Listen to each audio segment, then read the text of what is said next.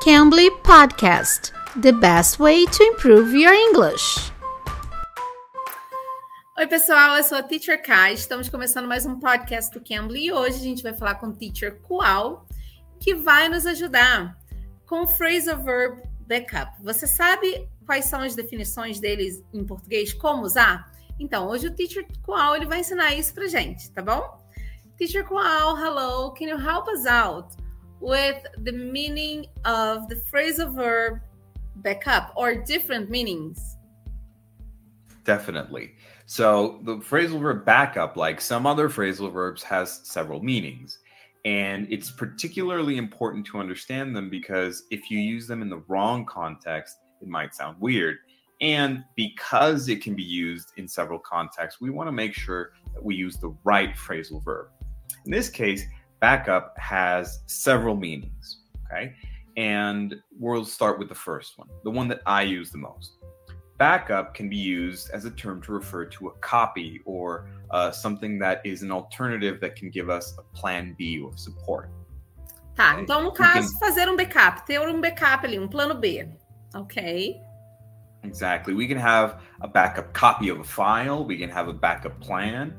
In, and in those cases, it generally means that if something bad happens, if something goes wrong with our first option, then we're going to have the backup, the backup copy, the backup plan, the backup file. The backup ah, geralmente, se a gente tiver algum erro, algum problema com a, com a, a ideia inicial, tem a parte, o plano B, né?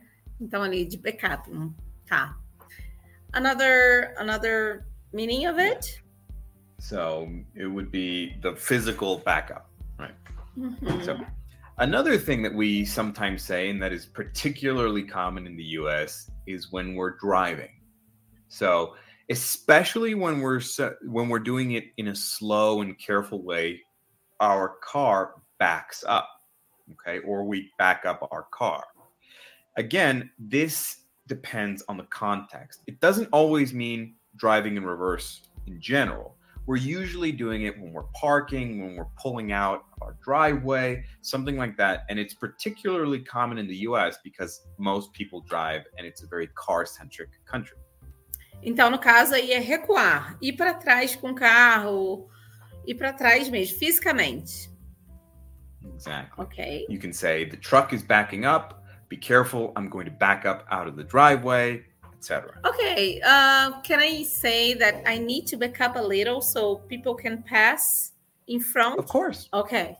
Yeah, and in that context, again, you're just not walking backwards. You're probably just moving slowly, uh-huh. moving a little bit to give space or uh, to just adjust where you are. Mm-hmm. Okay, is there any other meaning of it? Yes, definitely. There are a few others. So we can also say that something is backed up. Uh, and in this context, we're referring to something that has probably too much information, too many elements, or something that has caused a blockage. You can say that the road is backed up, or I'm backed up with work. It generally means this accumulation of things that we don't really want and we're not really able to work through because it's either too much we don't have time. But for some reason, it has accumulated and it has caused everything to go slower, or it has caused a, a big chain reaction in which other things are also affected. I might say my schedule is pretty backed up, meaning that maybe I have a full schedule, but something happened and now I'm late to several things, and now it's everything is being affected. There's this chain reaction in which things are being pushed back and I don't really have the ability or the time to deal with everything in a in an effective organized way. Nesse caso, então, o backup significa travado. Então, tipo, tem tanta coisa para fazer que acaba travando as coisas para acontecer. Então, assim, travado. And now the last way that we can use back up as a phrasal verb is one of my favorites, even though it's not one of the most common. And that is basically to support something or someone. For example, let's say that you have a problem at work with a project. Your coworker can back you up. He can or she can support you in whatever way you may need. Right. And this can be used in very different diverse contexts. Someone might back you up in an argument. Someone someone might back up your plan, meaning that they're Support. supporting your plan or they're voting for you.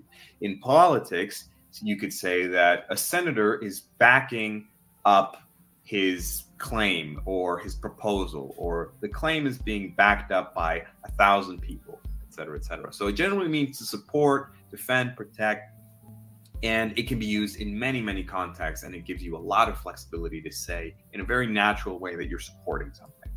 Ah, então esse aí ele falou que é mais- que ele mais gosta de usar, que é apoiar, que é usado de várias formas também. Então tá bom. Thank you, Teacher Qual, for your explanation. Gente, se vocês tiverem alguma dúvida, deixe aqui nos comentários também.